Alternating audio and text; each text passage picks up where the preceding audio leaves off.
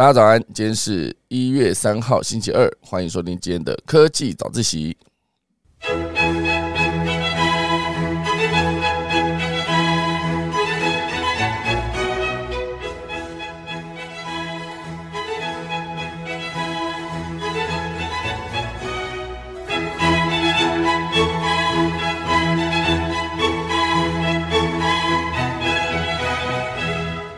好的，新的一年，二零二三年的一月三号，星期二，啊，新的一年的一集，啊，虽然想说今年是兔年，结果还没，啊，过去过去两三天看到那个老虎要下班了，哈，然后没想到后来被兔子拉回来，说 你农历过年之后才算是兔年哦，所以把老虎给拉回来，现在还是虎年，好不好？今天要跟大家聊什么呢？今天第一大段会跟大家聊到，就是台积电的三纳米良率。现阶段呢，已经追上五纳米了哦，算是一个非常大的突破。那也会延伸跟大家聊到，就是特斯拉的一个销量哦，在那个整个晶片现阶段呢，已经不会在不足的情况下，但某些领域还是不足哈。呃，至少现阶段的特斯拉的销量有提升了啊。第一大段，第二大段呢，会是一系列跟移民火星有关的消息哦。这个移民火星有在探讨到说，NASA 有在呃研究。我们的移民火星，如果要用太阳能，相较之下，风力发电反而是更有效率的。大家来跟大家聊聊。第三大段是二零二二年的最热门的 A P P 盘点哦，现阶段会列出前三名。在美国用户的冠军，竟然已经不是 TikTok 了。那到底谁是美国的 A P P 的用户冠军呢？让我们钟声过，开始今天的科技早自习喽。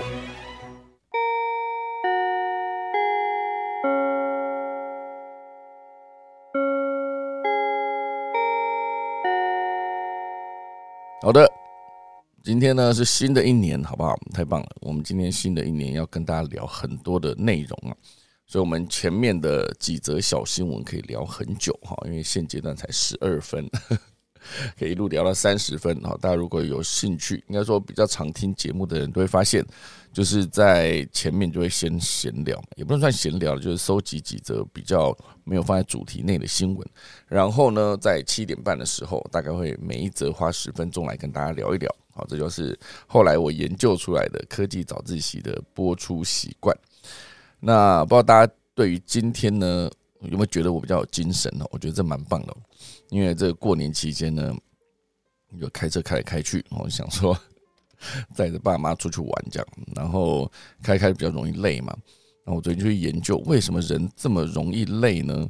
然后就得到了几个应该可以改善的做法啊，比如说，容易累可能就是睡眠不足，好，就是每天至少要睡睡七到九个小时。那这个呢，会尽量努力去完成哦。新的一年第一个愿望竟然是早睡，好，就是十一点。然后我这很想要去买一个闹钟哦，买一个闹钟的好处呢，就可以把手机呢放到外面充电，时间到就是闹钟响就起床哦，你就不会说你睡前也划手机，起床也划手机哦。因为后来发现呢，其实也没什么人会传赖给我，我 就。每次一直看着，哎，奇怪，还是这几折哈，就是算了，就以后就尽可能不要再划手机，早睡早起是第一个，第二个呢，水喝不够也会累哦，水喝不够的情况下，就是每天还是要喝到两千哦，这个我在一月一号的时候已经有做到了，一月二号最近比较在外面跑来跑去，大概只喝了一千五左右，或者今天呢，可以再继续完成我的两千，好，每天喝两千 CC 水的一个目标，我就光这两个其实有做到的话，你的。呃，体力可能就会好一些。第三档就是运动，运动就是你有多运动的情况下，你身体反而会给你更多的能量，而不是说越运动越累。运动这件事情是好事哦，就是你可以让自己的心情变好。我之前还要去拳击课的时候，每次打完满身汗、洗完澡出来后，就看着那个阳光，觉得哇，你看这个阳光洒过树梢，好，就看着自己这样子，哇，觉得自己是一个 有运动的人。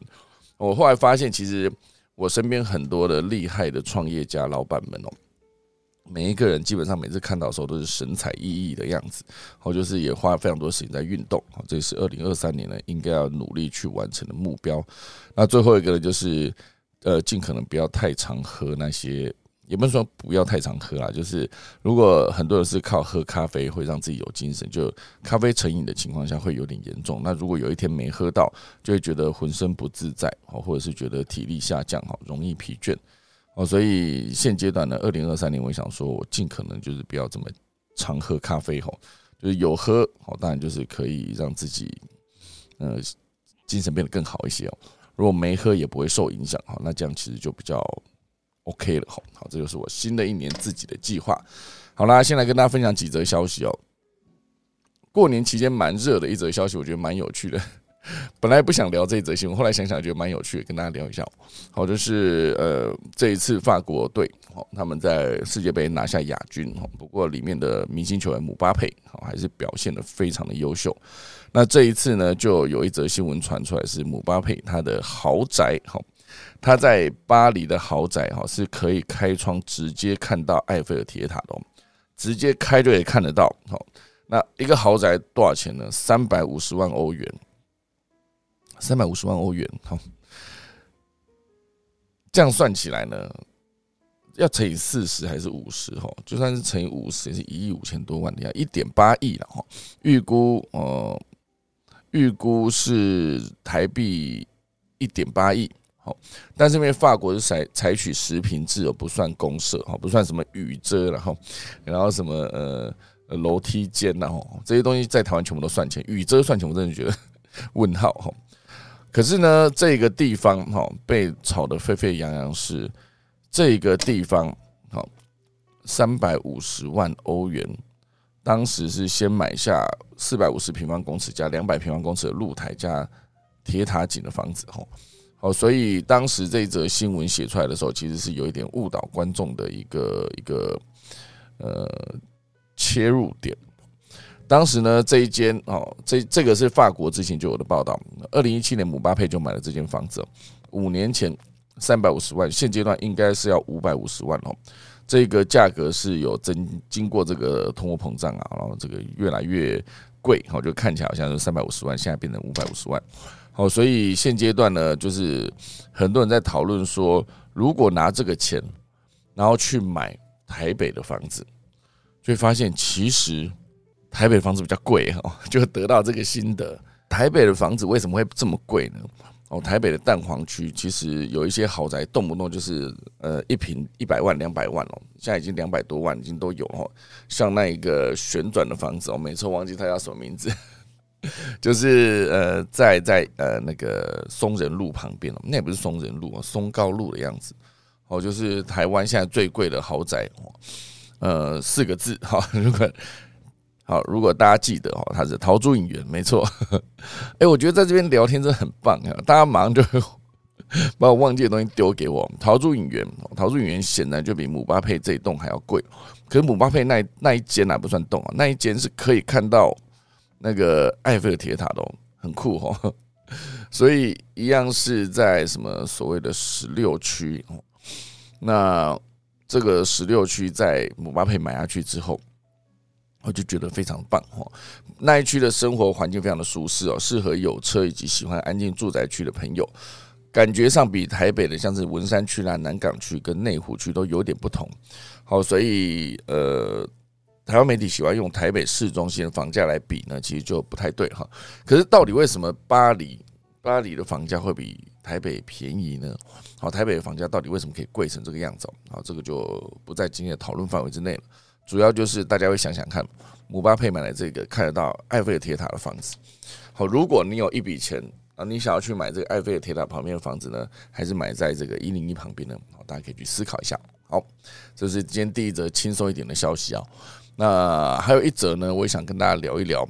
我觉得新的一年呢，很多人会 这则新闻蛮有趣的哦。经济学家教你拒绝诱惑。哦。减肥不复胖的好方法就是跟好朋友打赌，可打赌不是随便打的哦，啊，不是打说什么我欠你一百块，不是这种事哦，输了直接给对方三十万，这是一个呃书上写的，我觉得蛮有趣的哦。这本书主要是跟大家讲，就是给要给自己定一个计划哦，然后要开始做行动，就是在面对诱惑的时候，你要如何哦去阻止自己。不要直接踩进去。好，这本书叫做《推力》，好，感觉可以研究一下。它是最经典的行为经济学的巨作。那这个新版，哦，呃终极修订版有增量百分之五十的新内容。哦，这本书是时报出版哦，感觉可以研究一下。我接下来就去研究一下 这本书，很有趣哦。它主要就在讲说，就是面临这个诱惑，不是说主要了，应该说其中有一段有讲到，面临诱惑的情况下，你要如何维持自己的自制力？哦，这其实很重要。其实很多时候你看到一个饼干啊，像我不知道大家有没有看过一种，就是自然裸盐，就是中祥出品的一个饼干，一个紫菜饼干，还有一个海苔饼干，就紫菜的，有够好吃的。还有大包装的一整条。然后比较大片，还有那种小小包装的，就是一包里面有好几个小包装，每个小包装里面有四片小小片哦。你就看着它，你想说我少少吃 少吃一点哦，就一转眼呢，那个空袋子已经吃掉一大堆了。就是 我昨天在边开车边吃饼干，就这样走，开开觉得嗯，觉得应该来吃一下，就撕开就吃这样。好，所以。自制哈，永远都是一个最重要的一个课题。好，你面对诱惑的时候，无法呃去 抵抗诱惑，其实非常的痛苦。好，所以这个推力呢，其实主要就在讲你要如何定出一个呃你自己觉得，比如说你节食好了，自己节食跟一堆人一起节食，感觉都不一样哈。那跟别人打赌，如果输了就怎样怎样的那种那种。节食的，其实进展是更快的。我在二零一八年年底啊，就跟公司其他人打赌，好，就是说当时是九十公，哎，八十九吧，八十九快九十了，哦，就八十九点九这样。那时候觉得 自己已经是人生巅峰了，就现在早就已经超过了。当时呢，八十九点九，然后就跟人家打赌说，呃，三个月内要瘦到七字头，七开头这样。然后就认真的开始饮食计划跟运动的计划。好，其实后来才发现呢，真的是要减，真的是吃比运动重要。哦，所以当时也是跟人家打赌了，然后输了就，哦，那时候是赌一箱啤酒而已。哎，怎么那么少？总之呢，我就为了那一箱啤酒就去打赌，然后就真的是减到七十六，不是减到七十九点八这种，不是哦，是减到七十六，好，非常瘦。所以这本书呢，讲的就是。如果你要了解自制力的问题呢，我们可以想象一个人的内在同时包含两个半自主的自我，一个是有审慎远见的计划者，另外一个呢就相对比较短视尽力的行动者。好，所以你可以把这个呃计划者呢视为比较理性。那这个短视，这个可能就是让你比较快速的想说，我可以让自己过得更舒适一些。比如说吃甜食啊，我就吃，好吃了就开心嘛。然后躺在沙发上面看 Netflix 就躺，躺下去觉得比坐直直的还要舒服。可事实上呢，之前去呃跟一些骨科医师聊的时候，他们就说躺沙发感觉好像是很舒适，好，其实那个是让你的肌肉比较舒适，可是让你的骨头呢确实非常的不舒适哈。哎，想不出除了舒适之外其他的词哈。总之呢，哦，就是你必须让自己那一个有审慎远见的计划者呢，真的在你面临诱惑的时候拉住自己一把所以才可以真正完成这个自制力。好，不过关于自制呢这件事情，我觉得也是在过年期间呢看了几支影片，也是在讲这个自制力如何让自己新的一年定计划能够完成。好，所以之后可以把它更完整的分享给大家。好，所以这一则新闻呢，就先跟大家聊到这边。好，那当然还有呃，新的一年，我觉得这则新闻也蛮有趣的。特斯拉的 Model Three，呃，在各个领域都有在使用啊，比如说 Uber 上面已经很多时候你可以做到特斯拉。那当然很多人是用特斯拉，就是给自己家里使用，然后就载亲人出去玩等等。现阶段呢？荷兰有一个最新的对 Model Three 好的一个应用，就是荷兰的殡仪馆、殡仪公司，他们呢公布他们最新的灵车车款，哦，是把这个特斯拉的 Model Three 哦，这个 Standard Range Plus 这个改装成为最新款的灵车，哈，呃，这个荷兰的殡仪公司叫做 Dux，哦，专门生产石灰跟运送棺木的灵车。呃，日前呢，他们公布最新的灵车的车款，哦，同样以宁静跟环保的电动车作为基础，所以就用了特斯拉的 Model Three 哈。那这个要把这个 Model Three 改成可以再棺木，那势必要把这个 Model Three 的这个车身拉长啊，去提升轴距。好，所以这个零车版的 Model Three 呢，加入了不少独有的配备啊，比如说车厢内会增加这个星光式的闪灯车顶装饰哦，然后还可以照亮车厢跟棺木的 LED 灯饰。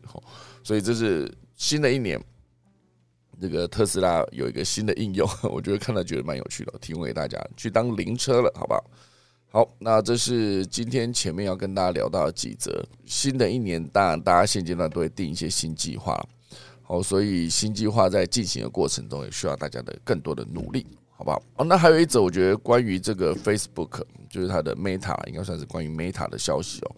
Meta 现阶段呢，有一则新闻，我觉得蛮值得去研究的，因为他们会在你使用 Meta 的过程中，神不知鬼不觉，神不知鬼不觉的把你巧妙的导进它的 Marketplace，我觉得它一个购物的网站。也不算网站了，购物的分页这个功能里面，那这一个做法呢，哦，在欧盟看来是不合法的，恐怕会被罚年营业额的十趴来当做罚款。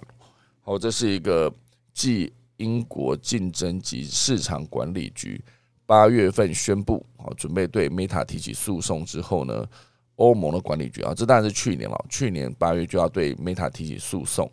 然后欧盟的委员会呢，也在十二月证实会对 Meta 进行这个反垄反垄断的调查。初步调查显示呢，Meta 就是滥用它的主导地位，让社群平台跟它的 Facebook Marketplace 相互连接，进而为线上分类广告服务呢创造优势，可能就会受到高达全球全年百分之十营收的罚款啊。非常高，百分之十以下就没有了哈。好，所以这个是欧盟的反垄断的调查啊。有一个专员呢在声明中表示，Meta 旗下的社群平台啊，Facebook 每个月拥有数十亿的全球用户以及数百万位的广告商。哦，他们担心呢，Meta 可以在呃神不知鬼不觉的情况下呢，将用户引导到这个 Marketplace 啊，巧妙将他们的平台这样连接起来。而对用户来说，别无选择，你只能造访啊，所以这个定义算是一个垄断这有一个垄断的嫌疑。好，不知道大家现阶段看到这个 Facebook 的 Marketplace 会不会直接点进去哦，或是你就是不小心直接就跑到那边去了？因为这个部分呢，它其实是一个你在点 Facebook 的时候。有些时候你可以点自己的动态，那有些时候可以点这个购物，那有些时候可以直接点影片啊，就是它的影片服务哦，都在底下的几个按键栏位里面。那现阶段确实是蛮长，不小心点一点就跑到那里面去哦，哦所以这件事情呢，在欧盟定义里面呢，其实是一个垄断哦，所以必须被调查，以及之后可能会有罚款的产生哦，这就是一个算是蛮聪明，可是事实上最终你会发现这个。小聪明被抓到之后呢，还是会被罚钱。好，那快速带一下，还有一个，伊隆马斯克在入主 Twitter 之后呢，现阶段想办法开源节流，其中一种方式呢，竟然就是我不缴办公室的租金。好，这是真的吗？好，这是来自这个呃科技新报好的报道，他写到就是哦，这是根据彭博社的报道哈，就是科技新报转述彭博社的报道推特迟迟不缴他在。旧金山办公室的这个十三万六千两百五十美金的租金，让他的房东呢非常愤怒哈，所以现阶段要告 Twitter 哈。原本啊，这个 Twitter 应该在十二月十六号哈就已经呃，应该说除非支付资金，不然 Twitter 在五天内就会违约哦。啊，这是一个房东哦，就是这间呃这个办公室的房东就已经通知 Twitter 叫他们缴租金了。所以原则上呢，十二月二十一号如果没缴，Twitter 就违约。所以现阶段已经到了这个十二月底了，还是没有缴，就是到现在已经一月了嘛。Twitter 还在十二月早些时候，因为拒绝支付两次包机费被起诉。好，所以难道这就是 Twitter 一个开源节流的办法吗？如果真的是的话，就是做的有点狠哦。可是最终你还是得面对法律哦，就是毕竟是违约的状态嘛。好。好，这就是今天前面要跟大家分享几则消息啦。正式进入今天第一大段哦。台积电的三纳米现阶段它的良率呢，就是已经追上五纳米了，这是非常厉害的一个突破。因为纳米数越小，它相对就越难做出来。纳米，你想想看，你是一个你看不到的东西，你看不到的东西，然后从五到三哦，这件事情从一个看不到的技术到另外一个看不到的技术都看不到的情况下，那他们到底是怎么做到的？这当然就是有他们这是全球独一无二，之所以成为晶片代工霸主的一个 know how，我觉得他们的专业的技术。那现阶段呢，是他们的这个台积电的董事长刘德英哦，在二十九号时候表示。台积电三纳米的需求呢，相当的强劲，而且目前呢，良率已经跟五纳米的量产同期良率相当哦。好，所以预估三纳米的技术呢，在量产五年内会释放全球一点五兆美元哦，差不多是台币四十六兆元的终极产品价值，一点五兆美元非常高。五年内，所以当然台积电的呃三纳米的量产呢，主要是在他们的。南科三纳米量产暨扩厂典礼，哦，在二十九号举办的时候，业界业界就认为台积电呢，主要就是要有两个东西要跟全球的关注这件事情的人去公布，一个就是它的三纳米制造能力以及需求，另外一个呢，就是有助于破除它去台化这个疑虑。好，去台化之前也跟大家聊了嘛，就是大家担心说台积电是不是就此会在美国设厂之后呢？就把所有的高阶的技术直接搬去美国啊，反而台湾这边呢就不会留下任何东西啊。不过现阶段哦，他们显然就是用这个在呃南科直接办扩厂及量产典礼来破除这个谣言。当然现阶段呢，在竞争对手这个三星这边来看，他们也已经在二零二二年的六月底啊宣布他们也在量产三纳米啊，但是没有提到良率，只有说他们的三纳米在量产。哦，所以这个台积电董事长刘德英呢，就透露了台积电三纳米目前的良率已经和五纳米量产同期良率相当的时候，就展现了良率预期远优于对手的一个一个成绩。当然，台积电也没有公布三纳米良率的良率的具体数字。好，只不过业界认为呢，三星先前宣布三纳米量产的时候，业界曾传出它代工的。呃，晶圆代工的 DO 值啊，也就是它的平均缺陷密度相当大，换算良率呢，有可能是低于百分之六十哦。而以刘德英呢，二零呃，应该说二十九号当时的谈话推估，台积电那三纳米的量产初期的良率呢，有望接近八成哦。因为毕竟之前的五纳米良率就是八成左右哦，所以他说已经追上，那势必就是比。三星有可能高上百分之二十哦，好，这是它的良率中间的差别。在这个会场上面哦，台积电也展示了三纳米晶圆的食品。刘德英也表示呢，台积电与客户算是共同开发新产品，同时也是大量生产的状况。好，所以三纳米相较五纳米的逻辑密度呢，将增加百分之六十哦，在相同速度下呢，功耗降低百分之三十到百分之三十五。这是目前为止呢世界上最先进的量产的技术哦，所以业界盛传哦，苹果将是这个三纳米啊，台积电三纳米的第一批客户。好，其他包括超微、包括联发科、高通等大厂也陆续规划导入。好，所以当然这预期中啊盛传的一个消息，并不是由这个台积电自己公布的纳呃三纳米的客户群。当然，目前为止啊。台积电的营收主力是七纳米跟五纳米，两者今年第三季的营收占比呢已经达到百分之五十四，五纳米甚至首度超过七纳米。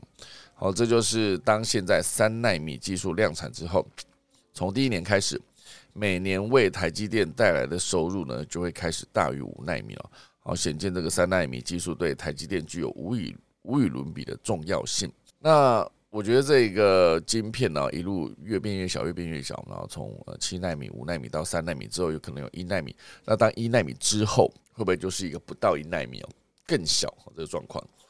这个就算是呃技术一直进步，我就在想说，到底会不会有一个是极致哦？当你发现无法再做的更小的时候，那是不是得用其他的方式，让你的效能能够持续的提升呢？我觉得这件事情是值得讨论的，好不好？好，这就是关于台积电的晶片。那当然，我觉得聊到晶片哦，就是也可以聊一下，就是第四季特斯拉哦台湾挂牌数已经突破四千五百辆，Model Y 的首批交付也超过三千六百辆。好，一月就会开放试驾。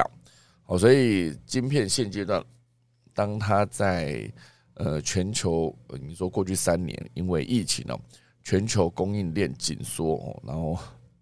很多的工厂甚至停摆的情况下，哦，之前有一段时间呢，我们的特斯拉的交车是非常低的，因为就完全不如预期嘛。那后来现阶段可能已经可以回稳了，所以他们在台湾第四季挂牌直接突破四千五百辆，算是非常高。而且特斯拉还正式宣布，首度在彰化云林哦开放超级充电站的站点。让这个特斯拉的超级充电网络呢，涵盖全台湾各县市，全台超级充电站的总座数也达到了六十六座，总共有三百五十支的超级充电座。好，这是现阶段特斯拉在台湾营运的一个状况。那更重要的就是它的 Model Y 哦，它的已经是突破三千六百辆，并且将在一月中旬呢开放试驾体验。我感觉可以去试开一下 Model Y，感觉不错。应该去买一台，因为之前是 Model X 是不是？哎，是 Model X 吗？之前特斯拉那个修旅款哦，也是很大一台，长长一条这样。我坐过一次，我医生朋友上次就是开车顺路载了我一程，就坐到，哎，觉得它蛮舒适。它应该就是 OE 那一款哦，可以直接把两个后车，应该说后座不是后车厢，后座的两个门是直接可以往上掀哦。那对于很多，比如说老人家要坐车是相对比较方便了，直接上车就可以。这是特斯拉在台湾目前的营运的状况。跟大家聊聊第二大段了。哦，第二大段会是一个在火星制造这些矿物不需要氧气。哈，这个标题我听了就觉得蛮蛮有趣的，也是来自科技新报。移民火星这件事情真的是未来人类唯一的去处吗？火星是一个。有没有办法生存的一个地方嘛？大家可以好好思考一下这件事情哦。因为火星目前为止当然是没有氧气嘛。好，然后，然后如果我像我之前看了很多关于移民火星的电影呢，都有在演了。有一部是好像是阿诺·施瓦辛格演的哦。然后那时候就是在演说，其实到任何一个外星都一样啊。你只要没有戴那个氧气面罩或者氧气头盔哦，其实包括那个阿凡达这个星球，就是阿凡达那个星球叫什么？呃，纳美，纳美星球，潘朵拉哈，那个星球叫做潘朵拉哈。然后人类在那个地方呢，如果没有戴氧气面罩的话，其实也是无法呼吸的。而且其中第一集有一幕，就是那一个算是坏人的将军嘛，人类的将军哦，他看到呃杰克这个主角呢，搭着直升机偷偷从基地离开的时候，他就直接冲出去，然后直接对着那个直升机开枪，开了好几枪，然后。没有戴面罩哈，就是他冲出去开好几枪之后呢，其他人才找到面罩帮他戴上，他才很帅的，就是直接在闭气的状态下解除，然后再呼吸这样走。哦，所以我觉得 火星无法呼吸这件事情是绝对需要克服的，不然人类是无法移民火星的。而现阶段呢，NASA 哦就在判断火星的状况下呢，因为 NASA 是在二零一四年有一个火星漫游车。在这个盖尔陨石坑跟奋进号陨石坑的岩石中，发现这个氧化锰矿物，表示呢，火星大气层可能数十亿年前含有更多的氧气。当然，这些矿物质呢，可能需要充足的水跟强氧化条件才能形成。哦，所以利用地球地质化学的知识，科学家下了一个结论。氧化锰矿物呢存在火星，就代表说之前火星是真的有大气氧气的周期，好，所以目前为止只是降低了。所以如果有研究的话，应该说如果有这个之前的这个研究，就也代表说火星之真的之前有氧气吗？啊，不过另外一个圣路易华盛顿大学的新研究实验呢，又颠覆了这个观点。因为这一次科学家就发现，类似火星的环境条件，没有氧气的时候呢，很容易形成氧化锰矿物。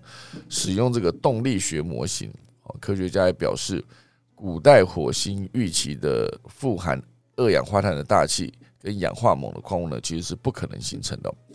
哦，所以这里面研究写的非常多，从化学的角度，从地质学的角度去判断说火星到底有没有这个曾经有过氧气啊？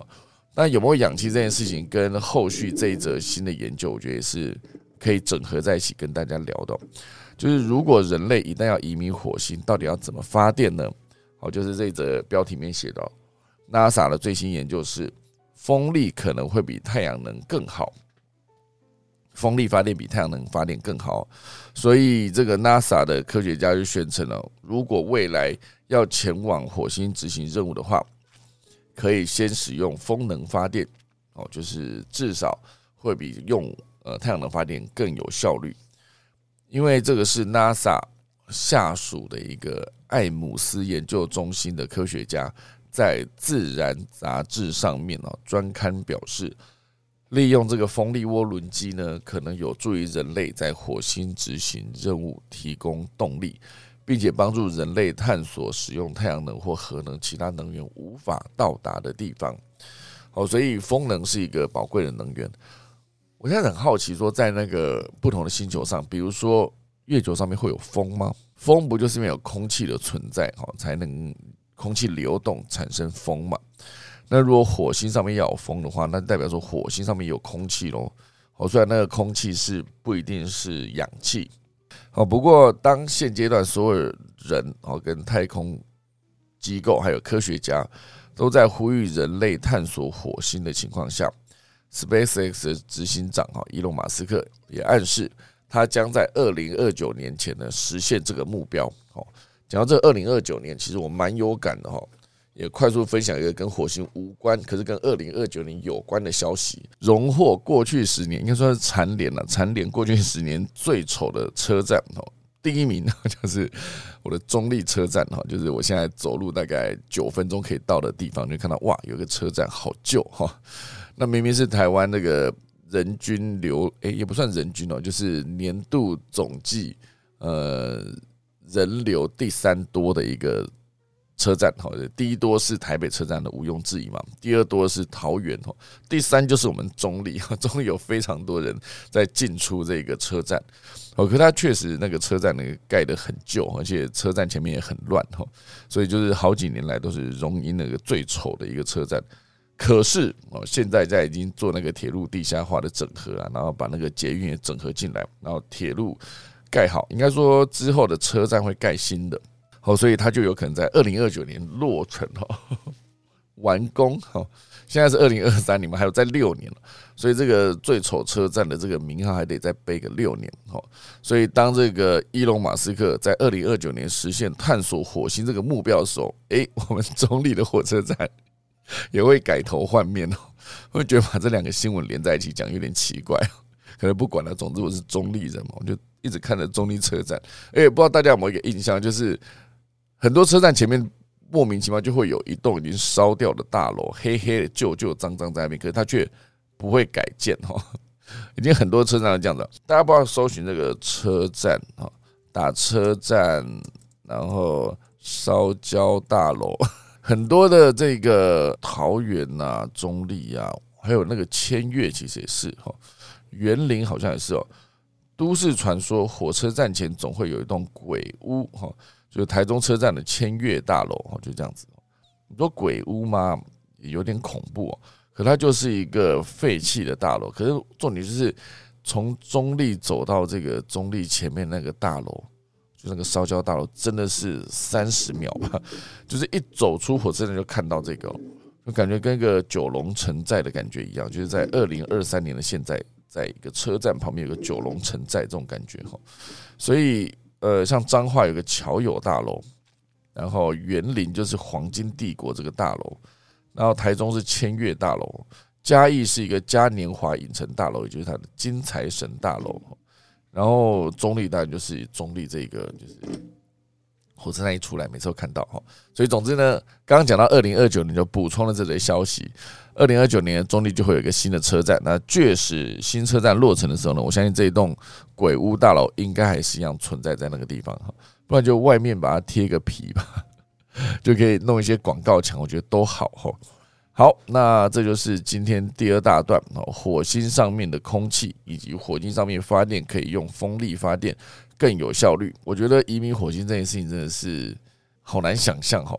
如果有一天你真的可以去火星的话，你会想做什么呢？火星的引力不知道跟台湾差多少。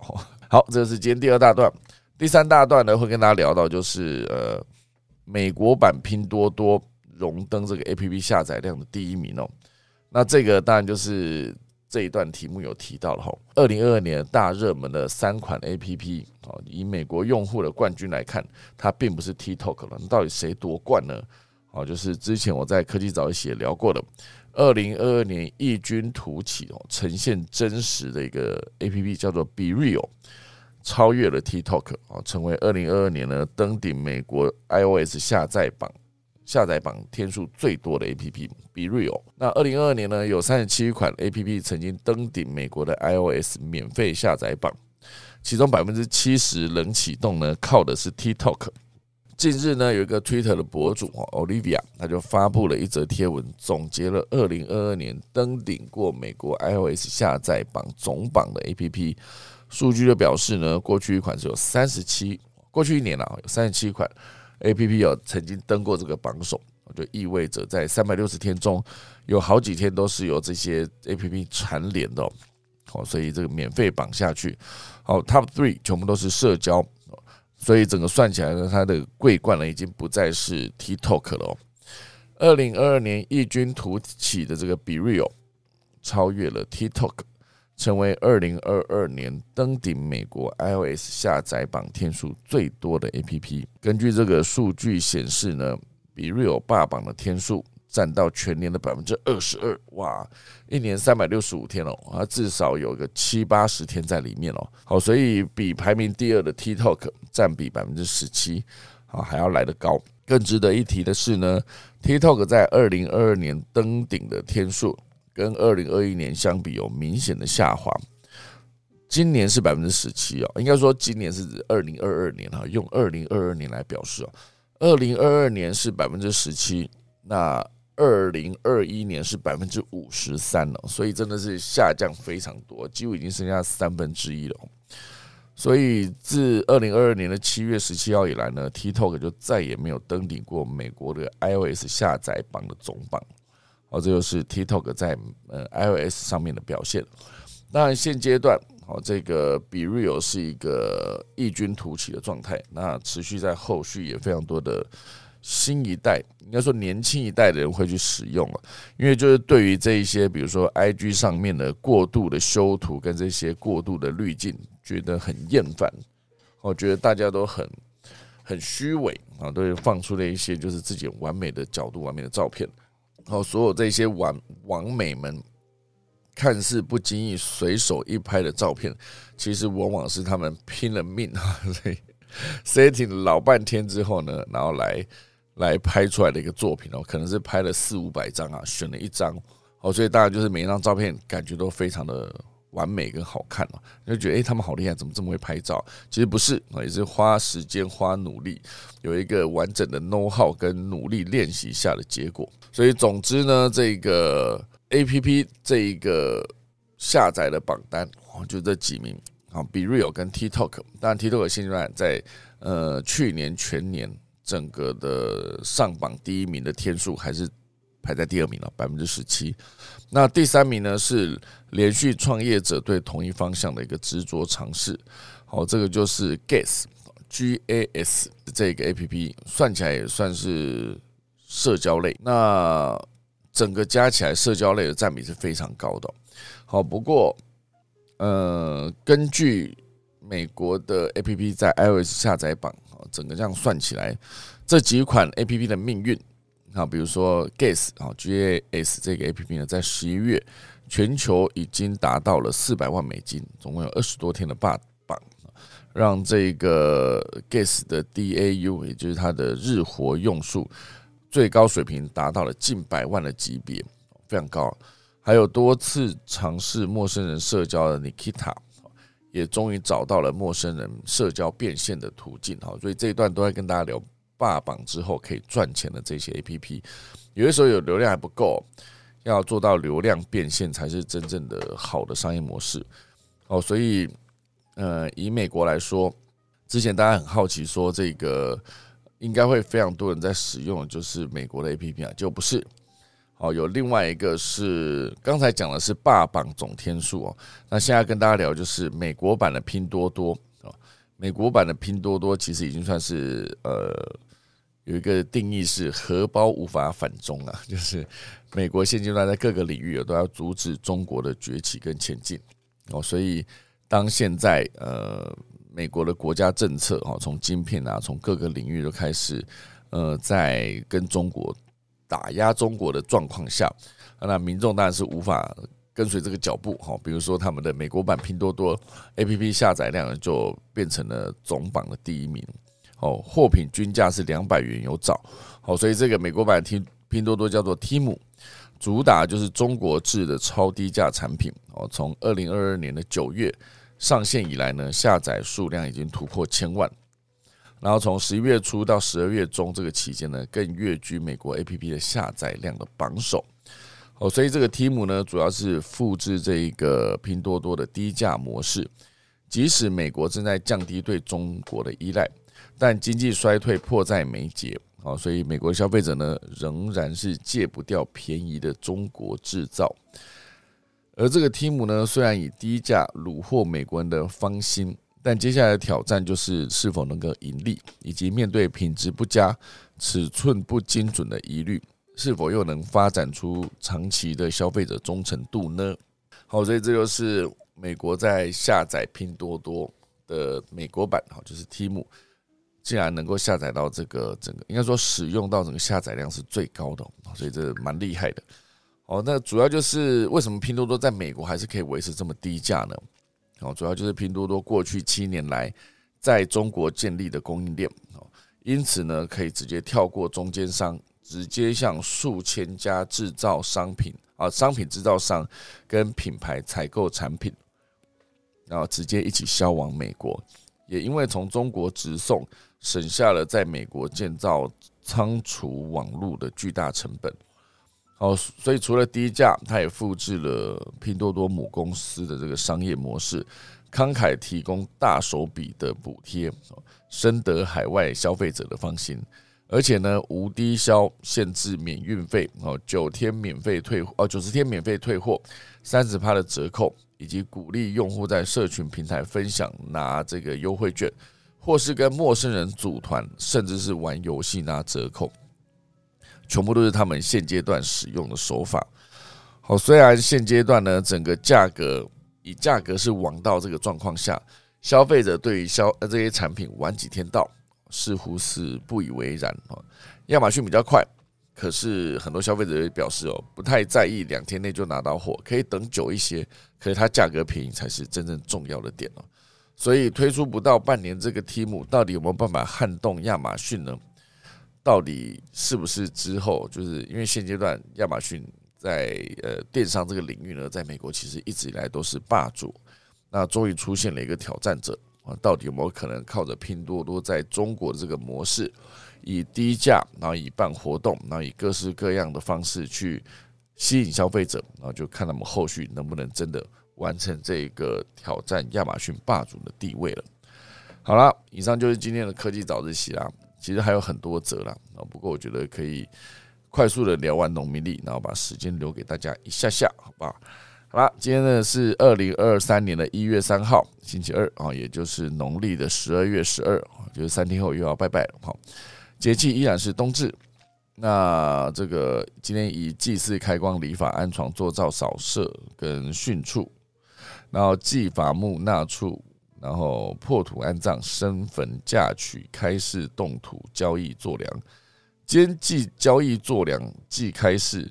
哦，就今天不要哦，今天不要新公司开张就好了哈。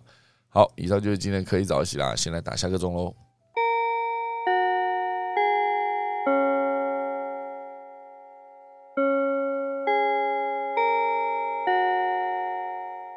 好的，今天谢谢大家收听可以早起啦，我先来。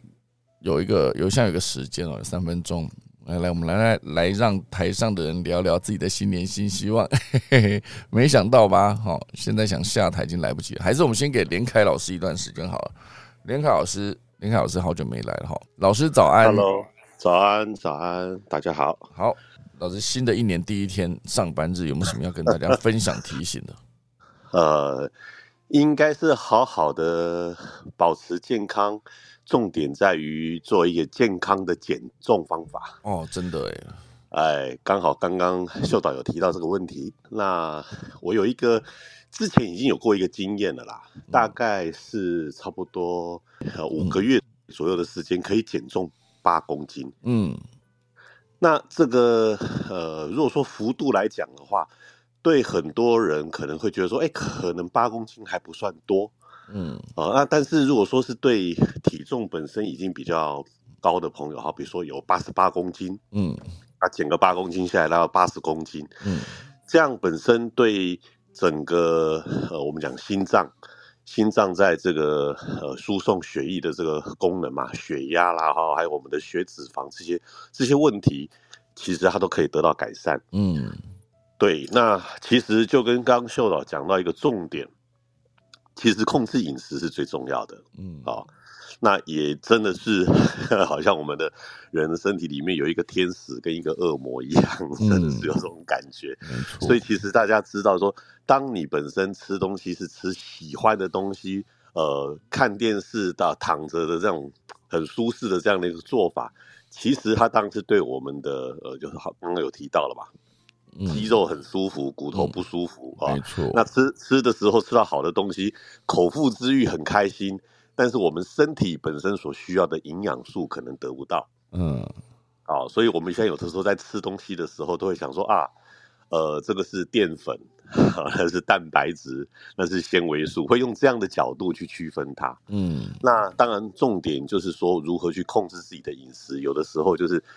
不太爱吃的东西，其实可能才是我们身体所需要的营养素。嗯，那你本身你很爱吃的东西，可能它是造成你身体呃出问题的一个最大的元凶。嗯，所以我会比较建议我们的朋友，那尤其是比较已经上了年纪的这些朋友们，最好能够做记录，把你每天吃过的东西都把它写下来，然后。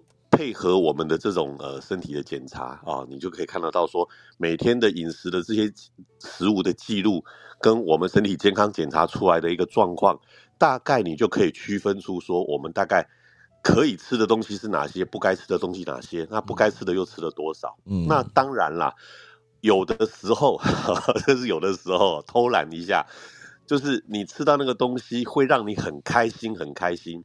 但是可能对身体并不是很好的这种状况的话，你要知道是哪些食物，那偶尔让自己开心一下吃一下是可以的，因为让我们的心情愉快，其实也是健康的一个很重要的因素。嗯，哦，这一点其实蛮重要的，所以还是要追持呃维持一个平衡。对，那也不要说，哦那个东西很好很好啊，我们就一直吃一直吃。再好的东西吃的过多，它一样是身体的负担。嗯，所以我真的是从呃这些经验法则当中，因为最近看了很多，这段时间比较少上来，看了很多类似像我们的道家的、阴阳家的、黄帝内经的这这一些书啊，对，看了这些书，还有韩非子的这些书，其实看了很多很多，然后会发现说，不管呃任何一种学说，其实它。呃，把他的那种总结归纳起来，他都不外乎跳不出一个最重要的中庸之道。嗯嗯，哦，所以对我们身体的健康来讲是很重要。那当然，如果说我们有一些听众朋友很喜欢，就是也想要得到这些健康减重的资讯，呃的这种这些资讯的话。私私底下再跟我讲就好了，我再我再告诉他们。哦，好，大家可以私信连凯老师。对对对，要不然这个东西一讲，可能又再用太多时间，不太好意思。好的，好，好好好，感谢老师。好，新的一年就是健康的减下体重，好不好？这是老师的愿望。太好太好了。是是是。好，我们接下来就要依序点名喽，好不好？雅克斯嘞，有没有新年新希望？雅克斯不知道在在不在线上哦，不知道能不能开麦讲话。雅克斯可能还在忙哈，好吧，那我们就先让下一个，下一个是维尼嘛，维尼，维尼在吗？我在，但是节目上可能有点吵。啊，还好哎，没有到很大声。那你快速讲一下你的新年新希望，好不好？就大家都健健康康，做自己想做的工作，就这样。这不是个人的新年新希望，那大家健健康康，谁不会讲，对不对？来来讲一个个人的。我就想要换一个更喜欢的工作。哦，OK OK，刚刚讲到我就想要换一个的时候，突然间让我心里一惊啊！大家不知道在讲什么，对不对？不知道就算了，好不好？好，下一位，下一位是谁啊？哎，我要怎么看？哦，我可以直接看那个截图，哎，我就可以知道顺序，顺序是什么？哈，哦，AOC 上班不能说话，已经先丢讯息了，真聪明，哈，可恶。那下一个就是银凡了，银凡新年新希望嘞。早安，大家！新年新希望就是一样可以减重，要瘦下来。哎，大家都在减重哎吼，你要减几公斤呢？有没有一个目标嘞？最少五公斤。好的，银凡是五公斤的目标，太好了，好不好？好，下一个就是 Vivian 的，Vivian 应该没有减重的问题了哈。我在外面背景有点吵，不好意思，会不会听得到吗？还好啊，还好 还好。OK OK OK。对，大家新年快乐！哦，太好了，新年第一天上班日，你看看。对，然后新年新计划就是除了工作啊、健康之外，今年会想要再更重视跟做比较环保相关的呃了解。对，哇塞，觉得是一个好像是一个那天想到的一件事，嗯，就是在更多多注意环保的事件，嗯嗯。该不会是使用了过多的塑胶吧？我想我那天去拿干洗的衣服，发现外面每一件衣服都套一个塑胶袋，然后 真的是很多塑胶哎吼，好像大家偶尔都会有这种心理的感觉，少用一点塑胶，多一点环保，好不好？好的，那这是 Vivian，下一个应该是刀姐，不过她走掉，Elsie 不见了。那天凯老师讲完了，好不好？那只剩下芋头叔了，芋头叔不知道现在是清醒的状态吗？好，开了麦可是没讲话。好吧，今天的新年新希望讲的零零落落，大家没什么空哈。大家如果想要打下你的新年新希望，在我们的 Run 圈上面也欢迎，好不好？我现在正式进入 Run 圈的环节。那个刚才聊到哪里哈？刚才有一个是有一个叫做 Chen Kai 嘛，C H U N K A I，在聊到这个下一个技术节点了，G A A 台积电有领先吗？F I N 大概极限就到。二到三纳米哈，F I N 二纳米等于二 N M 嘛，哦，二 N M 等于二十埃米哦，等于二十 A 哈，那个是拼切削哈，G A A 是指拼长径，哇，这个这个感觉可以跟你讨教一下，因为感觉讲的非常的细节哦，应该是一个专业人士来着。然后有一个是丹啊，他说你们好吗？然后 Vincent 说火星有大气，只是稀薄很多，所以还是有风的可能，没问题。那个 Paul Davidson 有提到说有没有二零二二最火的 A P P 名单链接呢？哦，这我可能要找一下，因为我刚刚那则新闻只有列出前三名，好不好？然后呃，这个后面还有 Kelly 啊，讲到 Be Real，然后林凯老师说健康减重啊，记录饮食，了解自己身体需要的营养素。好啦。以上就是今天的科技早自习啦，那就感谢大家收听啦。新的一年，希望大家新的愿望都可以实现。那如果大家没有办法这么快去做很多改变的话，你就先从每天喝两千 CC 的水开始，好，两千 CC，好，好，以上就是可以早自习。那我再打一次下课钟喽。